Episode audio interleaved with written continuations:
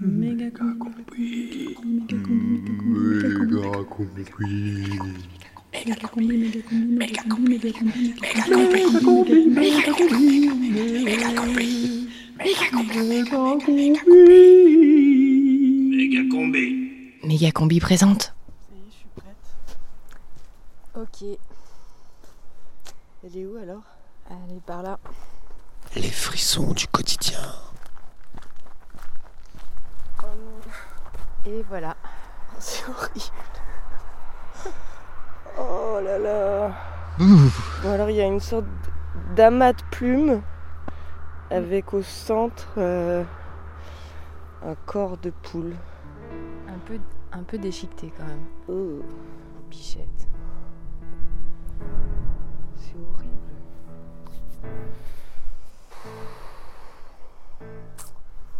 Tu penses que ça s'est passé comment?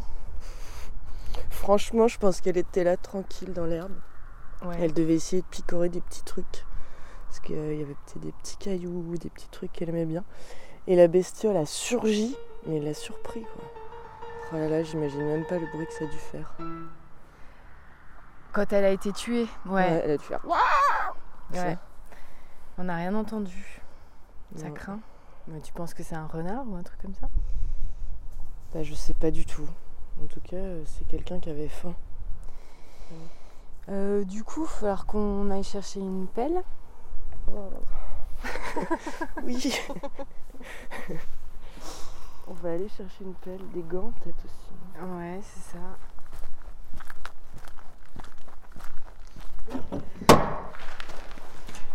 On va vraiment l'enterrer?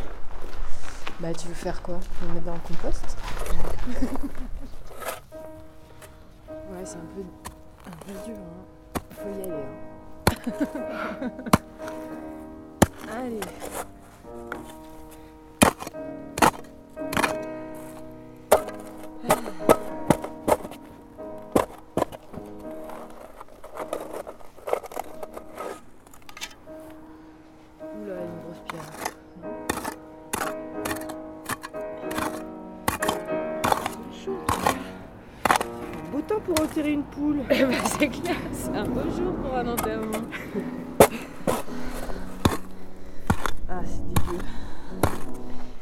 Qui sortent et tout.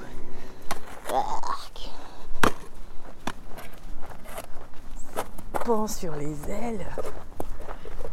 Ah. Ouh, bah il reste plus rien, il a mangé tout le blanc. C'est profond. Je sais pas, on va voir. Hop.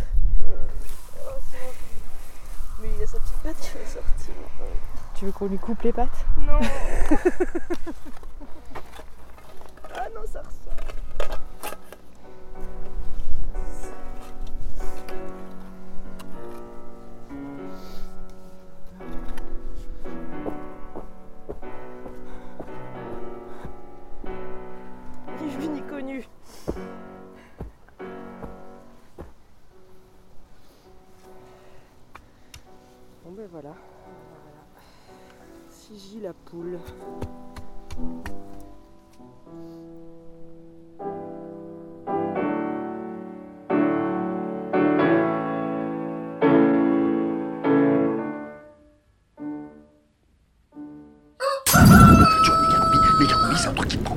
qui prend. Ça va exploser, ça va exploser. C'est de la radio.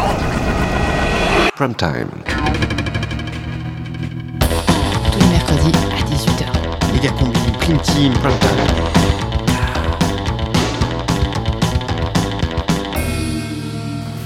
C'est euh, le prime time de Méga Combi non, je crois que c'est la prime team de Méga Combi, non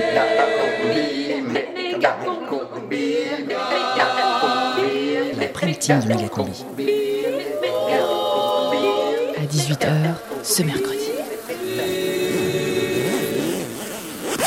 Méga Combi, Bring back our girl. Un an après, souvenons-nous de l'horreur. rediffusion. Oh, y a quelqu'un là-dedans? Putain, qu'est-ce qui se passe, mec? Allez, debout là Putain, c'est quoi ce bruit là? Oh, Putain, il est quelle Allez, heure, je sais que vous êtes là, réveillez-vous Oh, ma tête putain, j'ai l'impression de m'être fait rouler dessus par un rhinocéros. Allez les gars, ouvrez Ahmed, t'as pas un... T'as pas un ibuprofène là, s'il te plaît? Euh, non. euh, Allez, jouez pas avec ma c'est patience quoi cette barbe là-haut bleue que t'as là C'est trop bizarre. quoi. Putain, mais. Ouais. Oh, Ouvrez ça va, ça va, la tête là Vas-y, ouvre, ouvre. Ouais. Qu'est-ce que c'est que vous avez branlé hier soir là? J'ai fait le tour du camp. C'est un carnage. Vous avez laissé vos calages traîner n'importe où. Je vous raconte pas l'état du terrain de beach volley. Il y a même un bison mort dans la piscine. Ah ouais, putain, les bisons, c'est vrai. ouais, les bisons, quoi. Je crois qu'on a pas mal picolé hier soir. Bah ça se voit. J'ai un peu du mal à refaire le déroulé de la soirée quand même.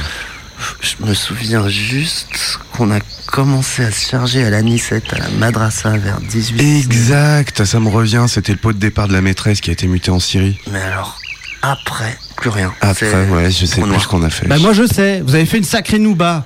Sauf que là c'est le maxi bordel dans le camp. Comment on va faire pour ce soir les gars? Ce soir, ce soir. Attends, doucement là, c'est le matin là. Qu'est-ce qui se passe ce soir Ce soir, c'est booké depuis deux semaines. Vous regardez pas vos mails, bordel On accueille un séminaire d'ACMI. Ils prennent tous les bungalows, plus le traiteur. Le traiteur Ah ouais, merde, les camarades d'Acme, bichette. Eh, oh, doucement, on se lève. Ok, ok, on a déconné, on va tout cleaner. Ouais, De ouais. toute façon, on va aller chercher les autres là, il y en a pas. Ouais. Les une autres. Les autres. Les autres Quels autres Vous voulez parler de la bande d'excités qui sont partis en pick-up ce matin Les Camerounais. Ouais, bah ils ont décampé sans même prendre leur panier pique-nique. Alors à mon avis, ils sont pas prêts de revenir ceux-là. Oh, putain. merde. Eh, y a plus personne là. Plus les, personne. les bâtards, ils avaient dit qu'ils nous aideraient à ranger. C'est vraiment des crevards, ces Camerounais. Ouais, bah en tout cas, va falloir trouver une solution pour les gonzesses. hein. Les gonzesses. Ah oui, les gonzesses. Eh ben oui, les gonzesses, j'ai 200 gamines au self, c'est le foutoir. En plus, on n'aura jamais assez de Kellogg's pour tout le monde. Des Kellogg's? 200 gamines 230 précisément, j'ai compté les tickets repas. Des tickets repas Putain, mais Ouais. je comprends rien. Et on avait dit mollo sur le destroy, bordel. On y reprendra à recruter mes géos sur internet.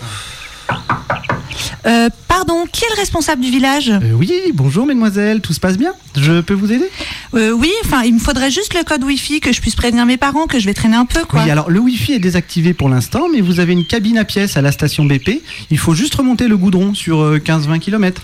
Ah, euh, c'est un peu loin quand même. Vas-y, là, c'est quoi ce camp là C'est pas du tout comme sur la photo du site web, hein? Non mais c'est clair, moi je suis venue pour pécho.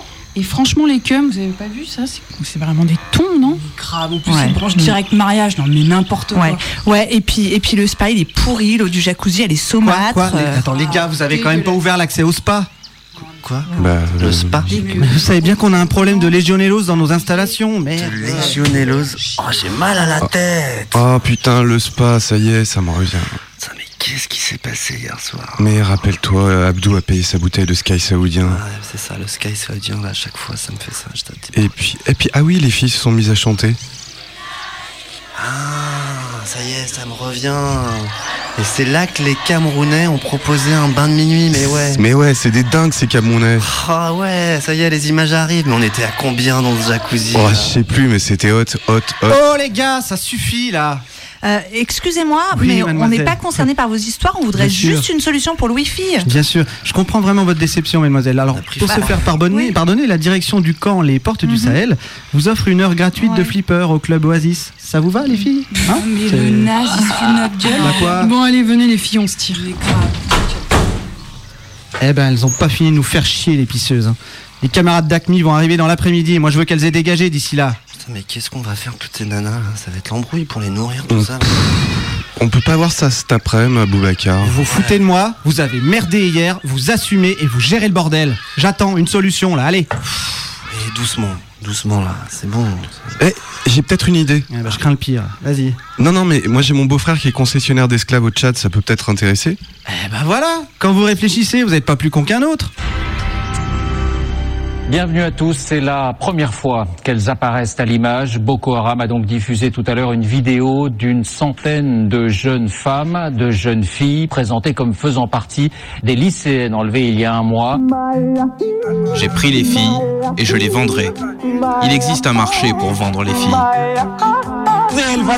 Ces filles, ces filles dont vous vous préoccupez, nous ne les relâcherons pas tant que vous détenez nos frères. Ceux qui sont détenus à Borno, ceux à Yobe, ceux à Kano, Kaduna, Abuja, Lagos et Unugu. Jusqu'à 19h, méga combi. Méga combi. Prime time. Prime time. Sur Canu.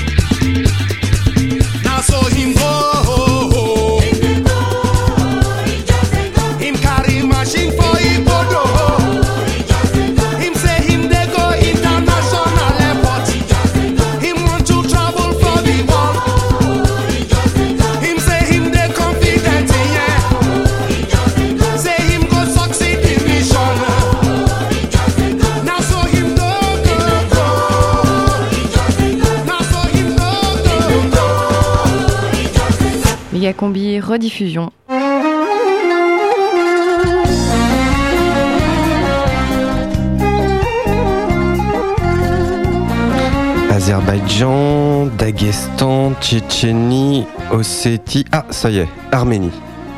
Ça serait comme un reportage sans son, ça serait comme un article lu, ça serait comme un carnet de voyage écrit sur un dessous de carte.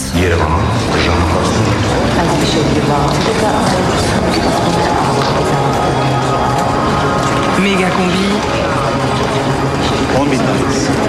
Voyage.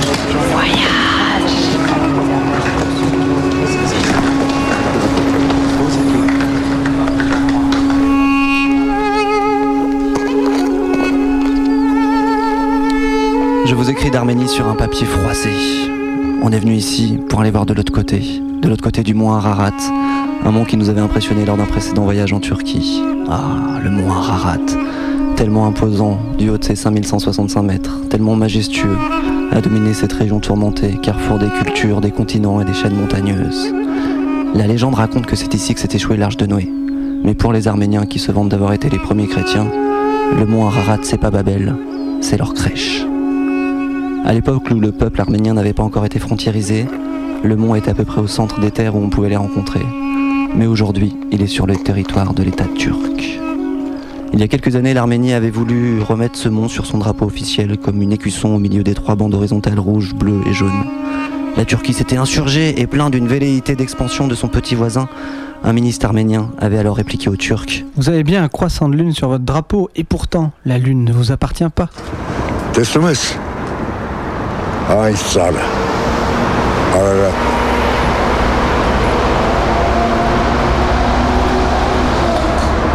Quand je remonte l'avenue Bagdamian qui part du centre de Yerevan en direction du nord, je le vois sur ma gauche, le mont Ararat. Il est toujours un peu là dans la capitale arménienne, comme un phare, comme un gardien. Quand je remonte l'avenue Bagdamian, au milieu du flot incessant de la circulation, des taxis Lada, des 4x4 bourgeois et des vieux bus Iveco, sur la gauche on aperçoit aussi la brasserie de la bière nationale, la bière Ararat. Quand je remonte l'avenue Bagramian, du nom de ce maréchal arménien de l'armée rouge qui a notamment dirigé des fronts contre les nazis, sur la gauche toujours, je vois le mémorial, ce grand bâtiment en souvenir des victimes du génocide.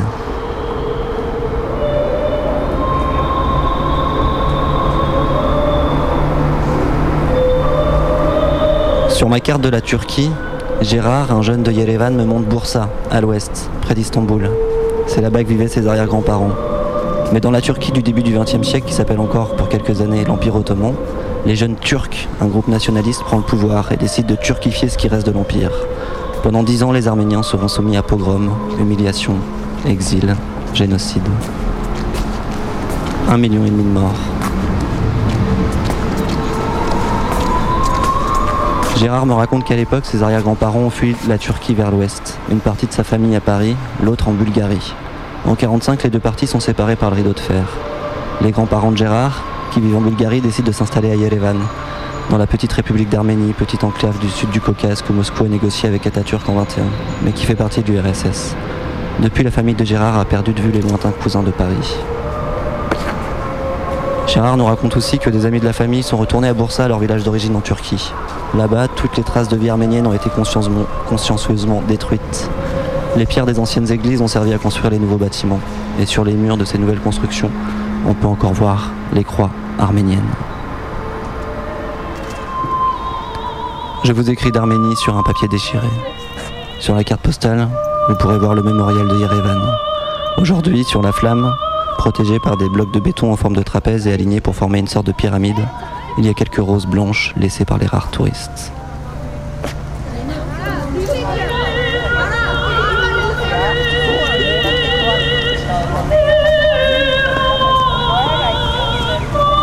T'as vu?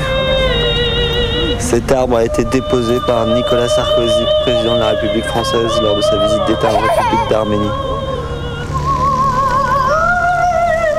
Quand Sarkozy a voulu faire une nouvelle loi sur le génocide arménien, des roses, des messages d'amour par dizaines ont été déposés devant les grilles de l'ambassade française à Yerevan.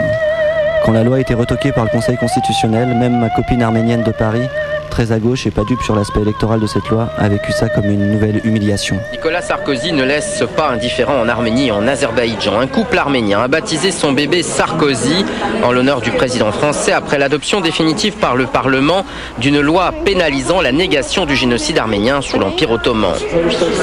La tradition veut que l'enfant porte le nom de son grand-père, mais nous voulions, dit le papa, rendre hommage à cet homme courageux. Nous voulons que notre enfant devienne lui aussi un homme courageux et juste comme le président Sarkozy. A l'inverse, en Azerbaïdjan, le chef d'État français n'a vraiment pas bonne presse. Bakou est un allié d'Ankara et en conflit avec l'Arménie à propos de la région du Nagorno-Karabakh. Du coup, les manifestations anti-Sarkozy se multiplient. On y brûle des poupées à l'effigie du président français pour dénoncer la loi votée sur le génocide arménien.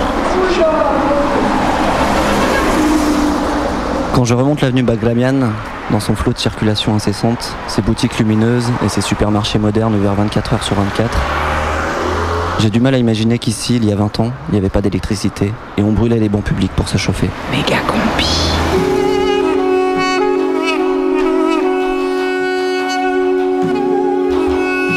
Après le tremblement de terre de 88 qui a provoqué l'interruption de la seule centrale nucléaire du pays, après l'indépendance de l'URSS en 89 qui a un peu brouillé les relations avec le protecteur russe, l'Arménie a déclaré la guerre à l'Azerbaïdjan pour récupérer les terres du Haut-Karabakh où vivent une écrasante majorité d'Arméniens. En représailles, les Turcs ont fermé la frontière. Le pays s'est alors retrouvé complètement isolé et a vécu sans rien pendant 5 ans. Mané, une jeune fille rencontrée à Yerevan, se souvient de la queue qu'il fallait faire toute la nuit pour obtenir un litre de lait et 100 grammes de pain en échange de tickets de rationnement. Mais Mané est aussi nostalgique quand elle nous raconte que tout se faisait en collectif. Les gens se réunissaient et suivaient l'électricité d'immeuble en immeuble. L'alimentation électronique tournait toutes les deux heures, de secteur en secteur. C'était comme un jeu. Si tu restais seul, tu t'en sortais pas, raconte Nouné. Déjà à plusieurs, on se réchauffe, et puis on s'entraide, on se soutient.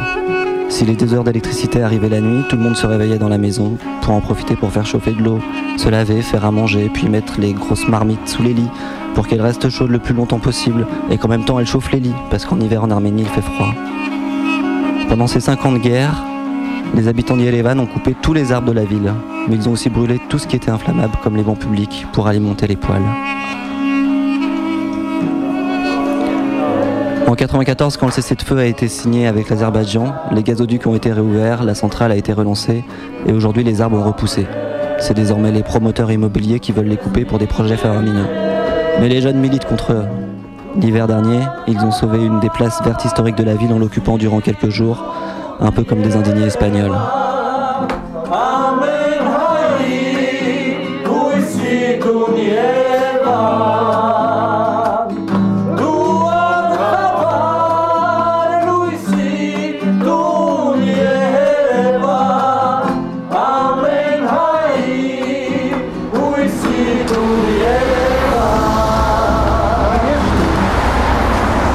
Je remonte l'avenue Bagramian, sur la gauche, il y a un énorme building en construction. En Arménie, un quart des bâtiments est en ruine, un autre quart est en construction, le troisième quart vient d'être fini mais encore vide, et le dernier quart est habité, mais il est souvent en ruine et en reconstruction. L'Arménie est un pays en chantier qui n'efface pas tout à fait le passé et qui construit un avenir inaccessible. Dans le centre-ville de Yerevan, on, détruit les vieilles maisons populaires de l'ère soviétique en expulsant ses habitants pour laisser la place à de grands buildings qui nous font penser à New York ou aux Émirats arabes unis. Hormis quelques boutiques de luxe et autres cafés bourgeois au rez-de-chaussée, les nombreux étages restent inoccupés. Personne n'a les moyens de les acheter ou de les louer. Seuls quelques membres de la diaspora les acquièrent, mais ne les habitent pas. Une fois quitté l'avenue Bagramian, on est sorti de la capitale pour aller voir ailleurs.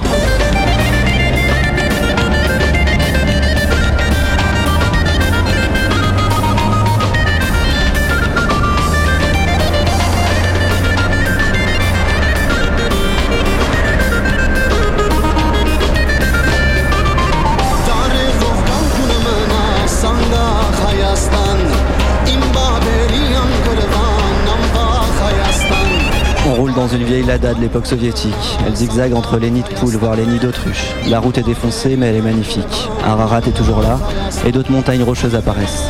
L'Arménie est un petit pays, à peine l'équivalent des deux tiers de la région Rhône-Alpes. Un pays plus petit que la Belgique, mais pas un pays plat, un beau pays.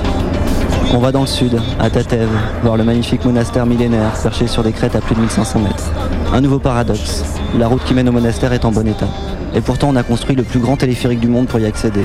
Flambant neuf, il a coûté des millions d'euros pour survoler des villages qui survivent. Dans un de ces villages, l'hôpital de la région ressemble à une maison abandonnée. Mais en Arménie, on est fier d'avoir un téléphérique inscrit au Guinness Book, même si on n'a pas de médicaments pour se soigner. On pousse encore plus au sud. On croise des énormes camions iraniens qui font une grosse fumée noire en traversant le pays. D'autres voitures, toujours iraniennes mais remplies de touristes cette fois-ci, remontent vers Yerevan pour goûter un peu plus de liberté, boire, se dévaler. Nous, on se pose à Goris. Goris, grosse bourgade de quelques dizaines de milliers d'habitants et une centaine de bornes de l'Iran. Ici comme ailleurs, les vieilles constructions saliniennes sont à l'abandon, comme l'ancien hôtel municipal. Un grand bâtiment gris de 10 étages avec 160 balcons, en ruine, sauf un petit carré de 18 balcons sur 3 étages qui a été rénové. Du flambant neuf, dans un vestige. Goris, c'est une ville où il n'y a pas de café, ou alors il faut les trouver, ils sont cachés. Euh, où l'urbanisme est mêlé à de la flore euh, sauvage qui traverse tous les parpaings, les dalles de béton. Et derrière la ville de Goris, il y a un magnifique paysage de montagne style Cappadoce. Après, c'est une ville euh, assez petite, avec euh, une austérité flagrante. Non? Pas plus que les autres villes d'Arménie, je pense. Ouais, voilà, ça. Et Goris c'est une ville jumelée avec Vienne, il faut savoir. Donc là, nous allons passer dans le parc de Vienne. C'est pas par hasard, je pense. Mais écoute, les gens ont l'air heureux hein, quand même.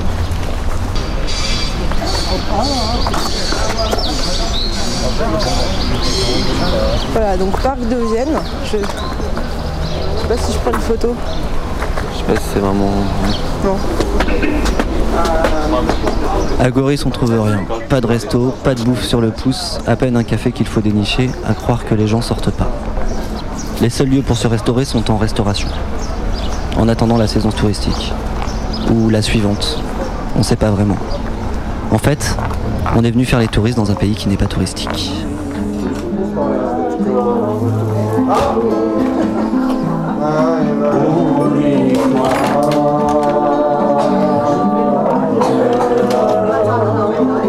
Je vous écris d'Arménie sur du papier à rouler.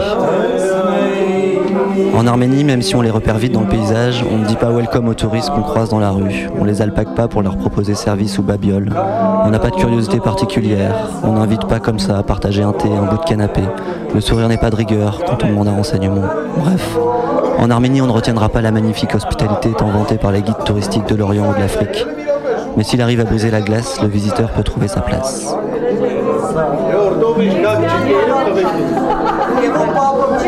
Au bout d'une semaine dans la famille qui nous loge à Yerevan, malgré la barrière de la langue, on se sent un petit peu plus à l'aise. Et quand une fête est organisée pour le retour d'un des fils après deux ans de service militaire à garder les frontières, on nous donne une chaise autour du table, on nous sert cognac local et vodka, on partage mezzé et viande grillée, et on fait même quelques chansons censées nous être familières.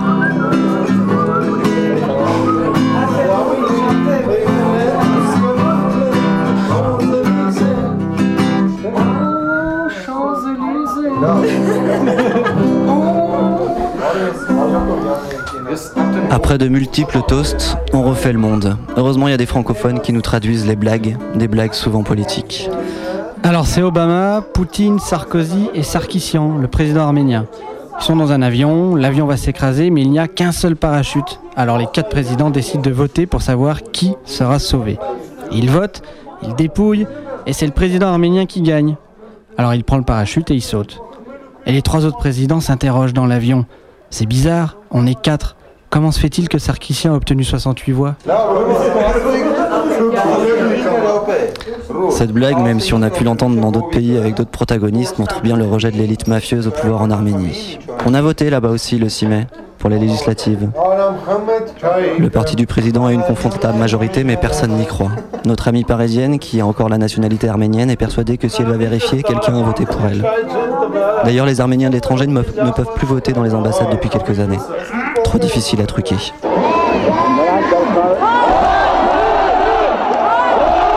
En 2008, lorsque Sarkissian a été élu président de la République dès le premier tour, le peuple s'est révolté. Manifestations, occupations, pour dénoncer un scrutin truqué. Une répression sans précédent s'est abattue au bout de 9 jours de contestation dans la rue. Bilan plus de 11 morts et 130 blessés. On nous montre sur YouTube des vidéos d'un char qui écrase un manifestant dans la rue.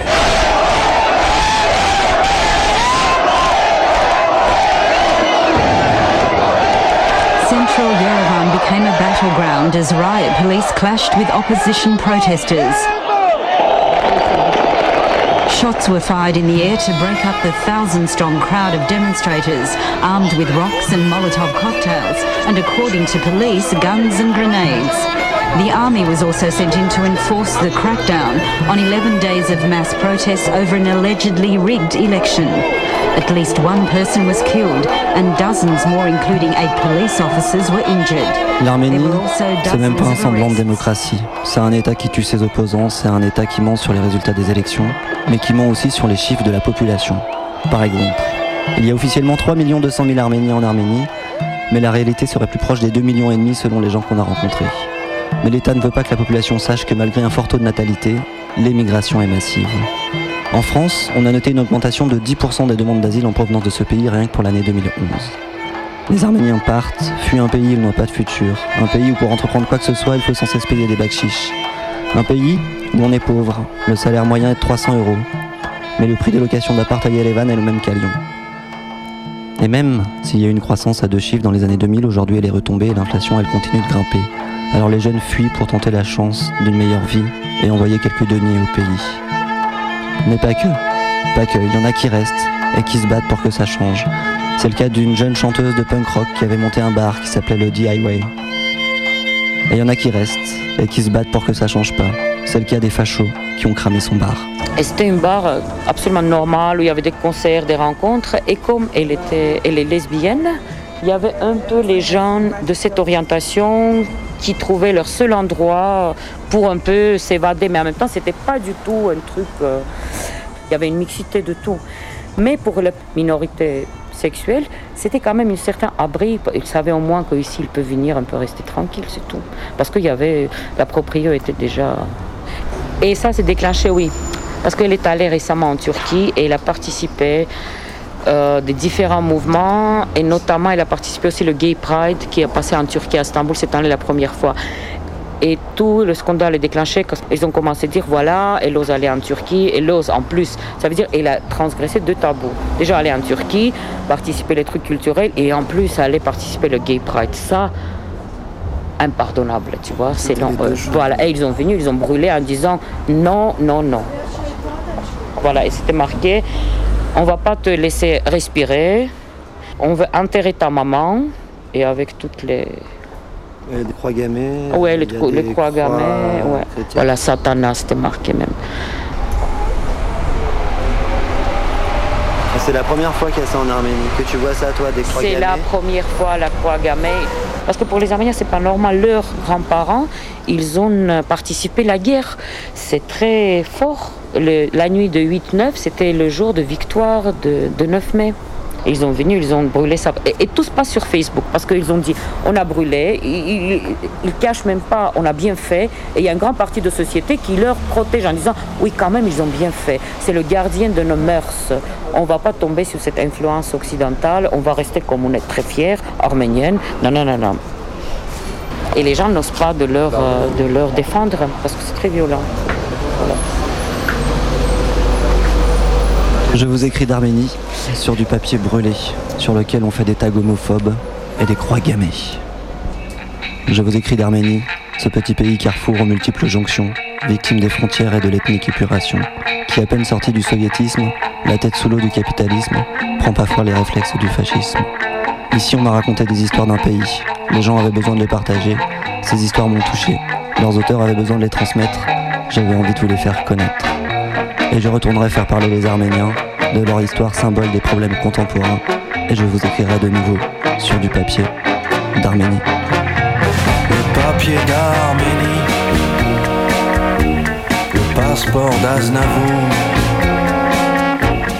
brûle mon ennui dans des roulis étranges. Il brûle le souvenir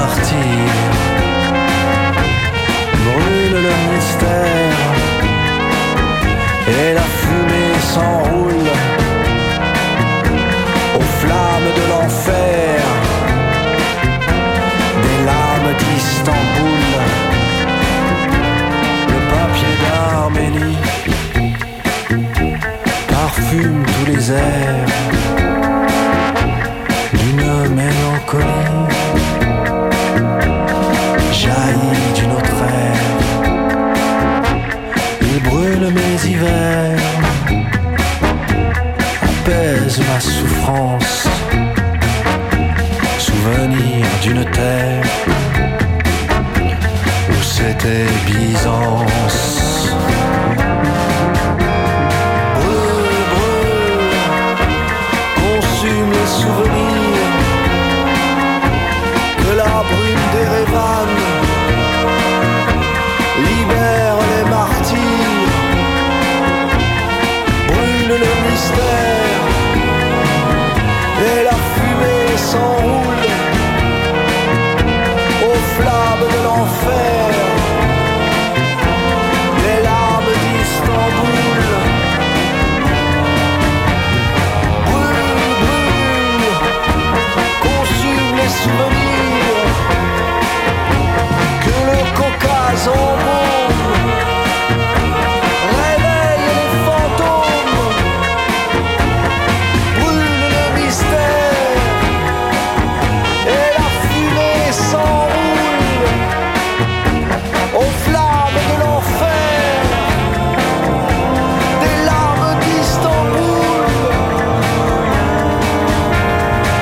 écoutez Radio Canu, il est 20h36 à Yerevan, 18h36 sur la Croix-Rousse.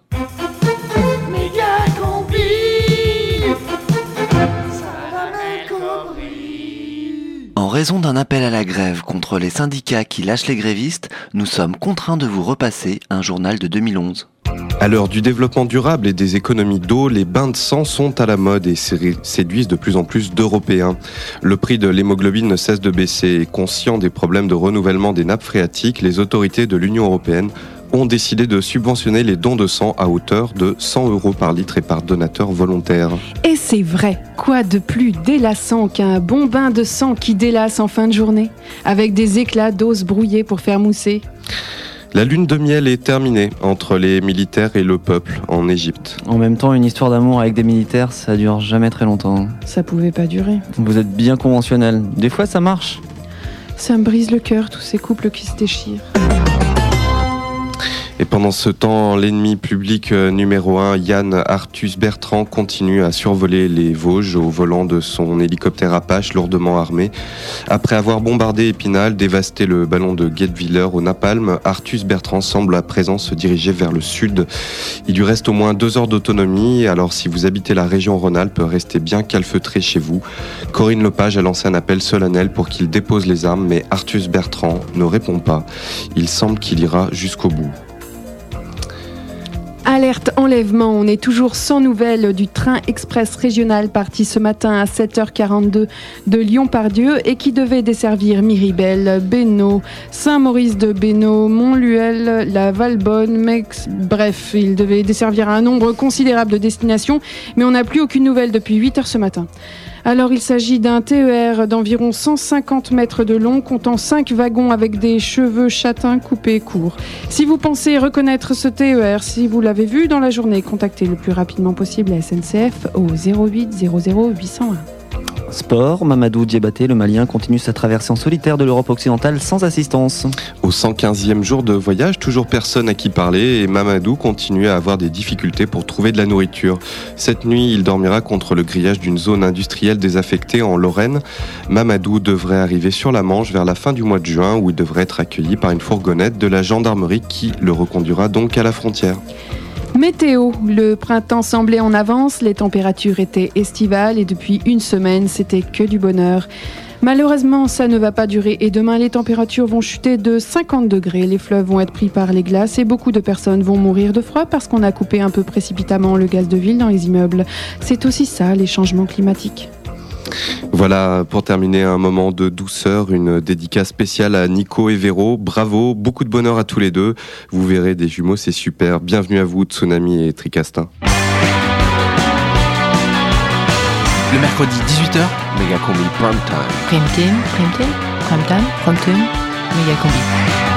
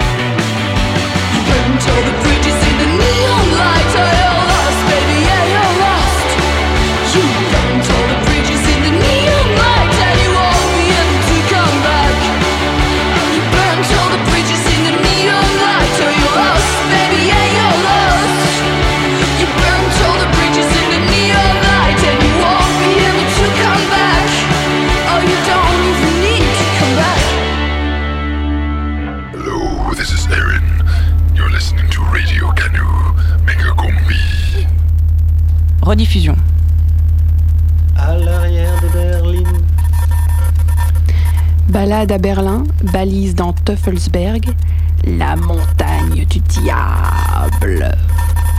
Ah, Berlin. Là, je suis à Berlin-Ouest. Hop, je me décale un peu, je suis à Berlin-Est. Je me redécale, je suis à Berlin-Ouest. Je me redécale, je suis à Berlin-Est. Mais Berlin, Berlin, Berlin, c'est la région de, de Bourg-en-Bresse, c'est ça?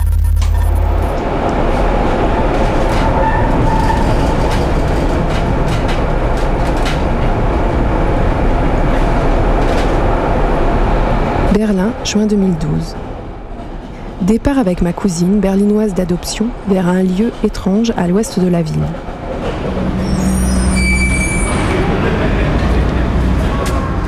On va aller jusqu'à Nollendorfplatz. Ouais.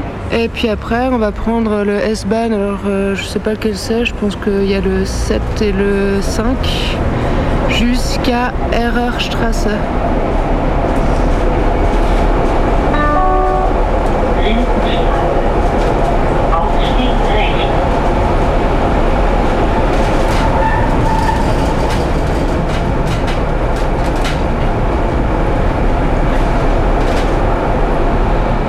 C'est mon dernier jour à Berlin. Pendant la semaine que j'y ai passée, j'ai suivi le mur, j'ai essayé de me figurer l'Est et l'Ouest, chercher des différences, vu des mémoriaux, celui du mur et de l'Holocauste, visité le musée juif. J'ai vu la topographie des terreurs, cette exposition sur l'ancien emplacement de la Gestapo et du ministère de la Sécurité sous le Troisième Reich. À côté de cette exposition, un no man's land hostile, mer de petits cailloux qui représente le vide. Rien ne peut y pousser, rien ne s'y passe, rien n'y sera construit. C'est une étendue au milieu de la ville qui, par la force de l'absence qu'elle représente, rappelle la présence sur cette place que les bâtiments nazis occupaient. Pas de doute, Berlin fait face à son histoire. Je me demande s'il est envisageable en France d'avoir une exposition autour de la collaboration, autour du régime de Vichy. Si ça a existé ou si ça existe, faites-moi signe parce que j'aimerais bien savoir.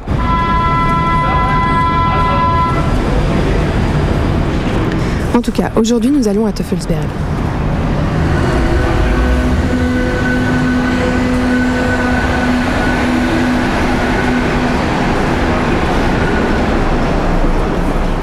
Teufelsberg, ce sont deux collines qui culminent à 80 mètres, alors que Berlin est situé dans un territoire très plat, à environ 20 mètres d'altitude. Et Véro? Méga combi, émission en chantier. Allez, tu vite. avec tes grandes jambes. En été, les Berlinois s'y promènent, admirent la vue qu'elles offrent sur Berlin, ils font du vélo. L'hiver, ils y font de la luge et il y a même eu une petite station de ski dans les années 60. Ces deux collines sont des montagnes de gravats, de débris de la Seconde Guerre mondiale. Après aussi les bombardements qu'il y a eu euh, sur Berlin. Je pense qu'à la fin de la guerre, tu marches toujours vite. Berlin a dû être euh, bien bien nettoyé, on va dire. Du coup, il y a très peu de vieux bâtiments. Et tous les débris, il fallait les mettre quelque part. Du coup, ils ont fait des collines. Puis la montagne de débris fut recouverte de terre, de telle manière que la végétation puisse y pousser. Alors on marche dessus. Oui, parce que là, on n'a pas l'impression que c'est une montagne artificielle, parce que on passe dans la forêt, euh, il y a un petit chemin.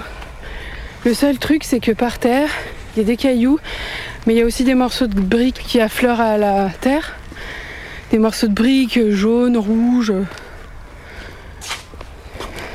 Et sous ces collines, un centre universitaire nazi.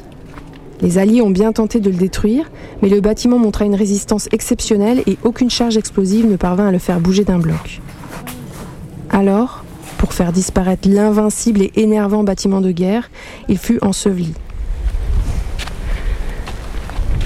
Des briques, des poutres, des ardoises. Eh ben on arrive pile en face.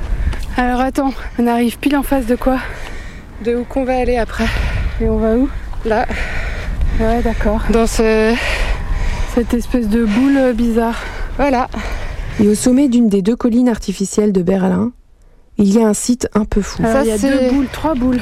Trois boules, voilà, c'est les antennes en fait qui permettaient de capter les informations de Moscou. Parce que du coup, c'est ça l'observatoire américain. Une tour blanche avec à son sommet une sphère qui ressemble à une balle de golf géante. Il y a trois autres sphères à côté, plus basses, et des bâtiments immenses. Ces tours ont été construites pendant la guerre froide par la NSA, donc la National Security Agency, organisme américain de collectage de toutes les formes de communication. Et donc, euh, qui permettait aussi d'envoyer les- la bonne parole euh, du bloc de l'Ouest, les émissions en fait euh, télé. Oui, parce que là, on est dans Berlin-Ouest. Voilà. Et donc, ces antennes géantes permettaient d'intercepter les infos audio qui venaient de Berlin-Est et en général à destination de Moscou. Une énorme station américaine d'espionnage. À la chute du mur, les radars ont été retirés et le centre fermé, mais les dômes et les bâtiments sont restés. Donc euh, là, on arrive devant les, les grillages qui entourent les, les énormes antennes qui sont au sommet de la Teufelsberg. Et a priori, euh, les grillages ne cessent d'être regrillagés puis réouverts. Et nous passons tels des personnes clandestines et illégales dans une zone, comment dirais-je, post-apocalyptique. Post-apocalyptique. Les bâtiments sont défoncés ou brûlés. Les toiles blanches du dôme de la plus grande antenne sont déchirées et volent au vent. Elles claquent. Il n'y a personne.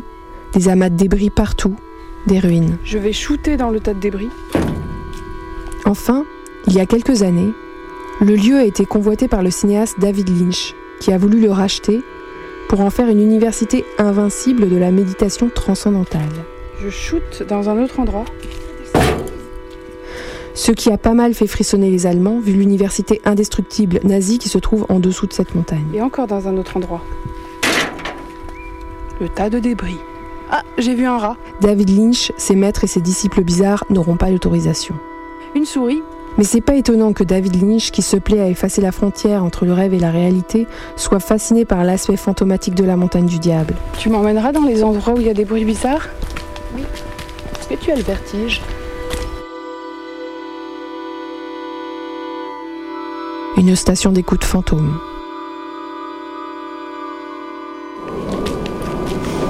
C'est un peu, c'est assez impressionnant quand même. Ça fait un peu peur. C'est très grand et il y a une sorte d'énorme boule en haut. On va monter tout en haut? Ok, donc on rentre dans le bâtiment. Là, c'est un hangar. Euh, complètement à, à l'abandon.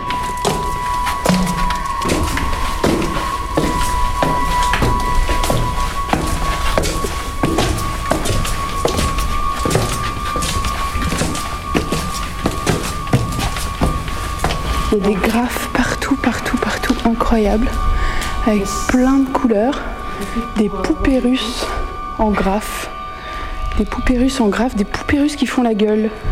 C'est immense, c'est fait usine. Il y a des débris vraiment partout, partout, partout. Donc euh, on va dans la troisième boule qui est, euh, je sais pas, 20 mètres au-dessus de nous.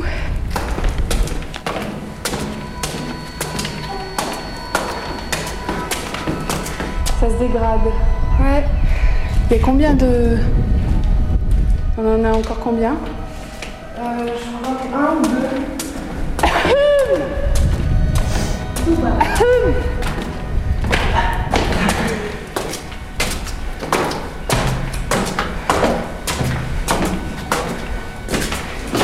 La boule qui n'en finit pas. Ah, j'ai peur. Oula. On est au sommet. On est tout en haut. Et on est dans la boule.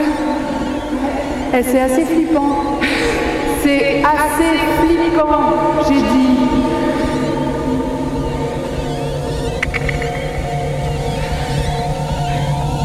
Ah, si je me mets au milieu, il y a un point de convergence des sons. Alors attends. Je vais monter par là. En fait, il y a un bloc de béton au milieu et je vais monter dessus. Je me mets là. Oh putain.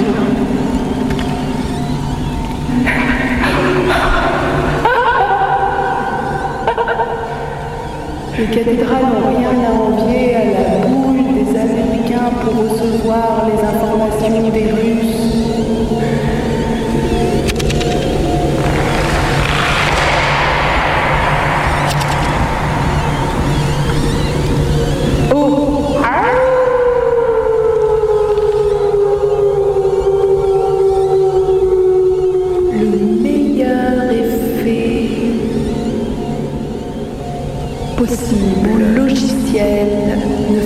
Pas mieux que cet effet véritable, sans électricité, sans rien. Je suis dans la boule et ça résonne. Juste une boule ronde et environ 7 mètres au-dessus de ma paye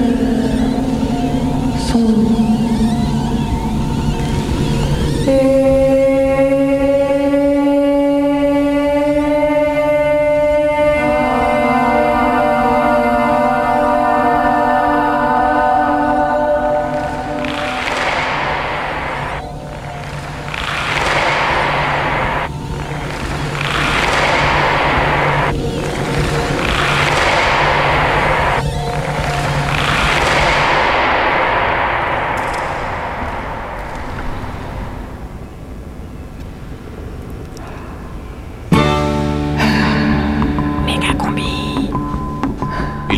c'était mieux juste après le mur, que les punks étaient plus frais, les lieux plus purs, que tout le monde se mélangeait à toute allure cette nuit-là. Nous étreignons n'importe quelle toute petite lumière à tour de corps et de bras.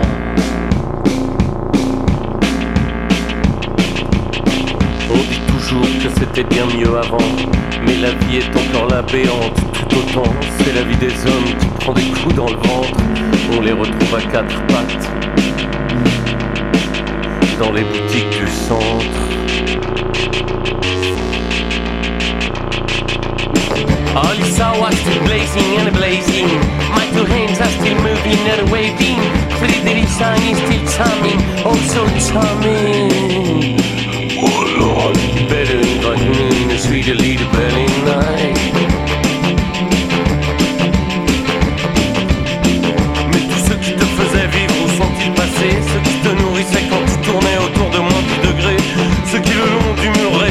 Échoués là Dans les vapeurs de skunk lesbiennes Fiers de te voir danser et chanter comme ça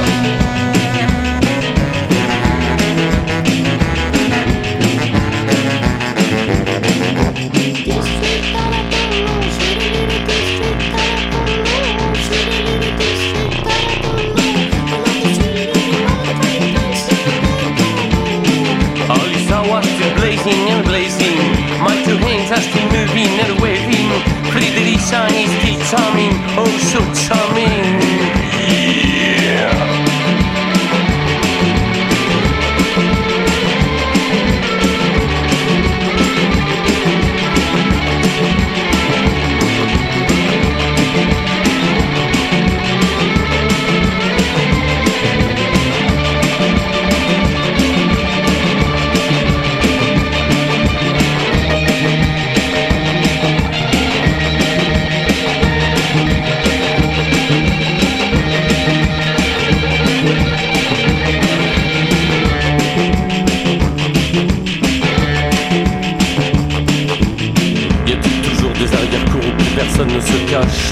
Dans la carnaque salée.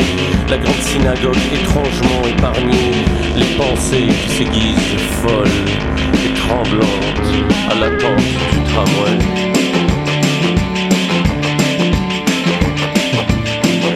comme un toxicomane qui vit très très longtemps. On n'y croit pas mais il est là, il vient encore souvent. Le crâne tatoué à tête de mort, côte pousseur tort Et les extas qui dégoulinent sur les murs du trésor. Berlin City was still blazing and blazing. My two hands are still moving and waving. Pretty sun is still charming, oh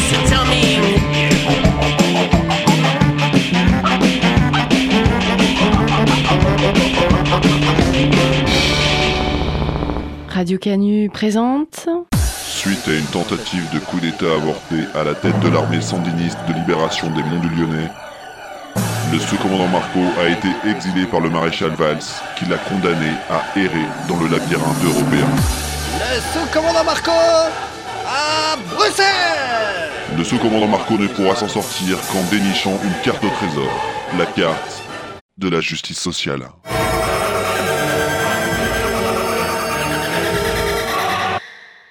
Parfois, au réveil, dans le labyrinthe européen, les couleurs sont acidulées, les formes incertaines et les odeurs marines. C'est le cas Christiania, le quartier alternatif de Copenhague au Danemark. Le Danemark, ce pays de petites sirènes, protestants, généreux, xénophobes, ce pays d'extrême responsabilisation individuelle et de grande solidarité. Christiania y est une sorte de musée hippie, un village fantôme du Far West des contestations politiques et sociales. C'est une ancienne zone de cantonnement militaire que le gouvernement avait concédée au groupe alternatif dans les années 70, où le shit est encore mollement en vente libre et les murs offerts aux décorations spontanées. Rien de plus terrible que cet enlisement lent dans la caricature. Un village amiche de gauchistes, avec ses petites maisons communautaires, ses cheveux longs largement blanchis, ces artistes qui rêvent encore de composer la couverture du prochain 33 tours des Pink Floyd.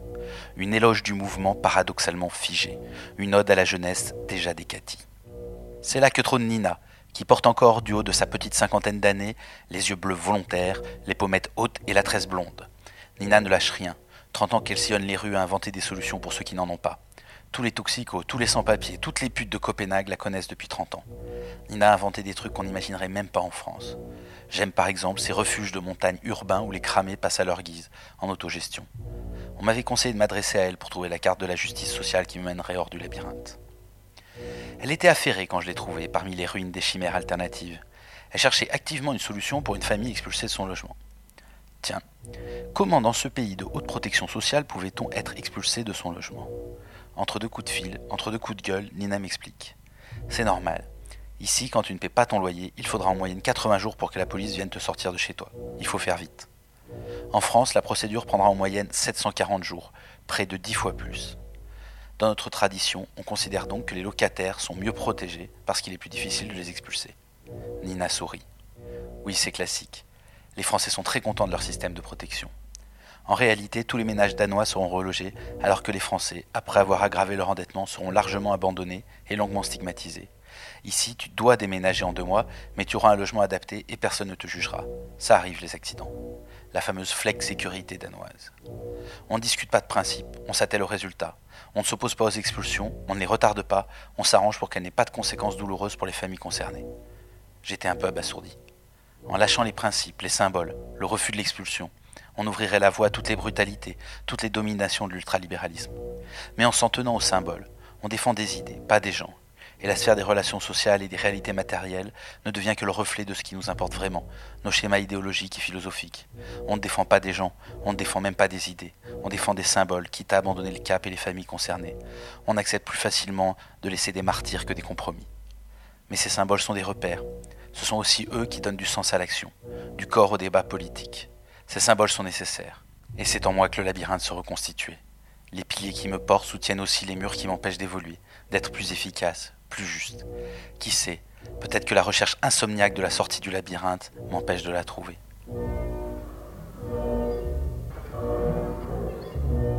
Le sous-commandant Marco, perdu dans le labyrinthe européen, à suivre tous les mercredis dans la méga combi. Radio Canu. Méga combi. Méga combi, c'est fini. C'est fini.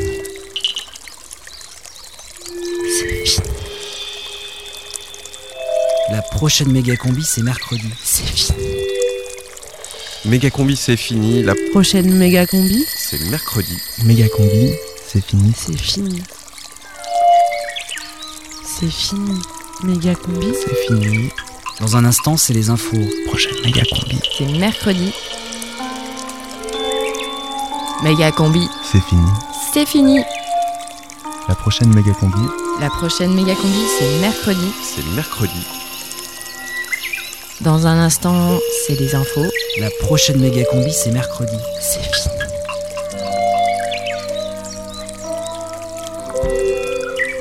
C'est fini.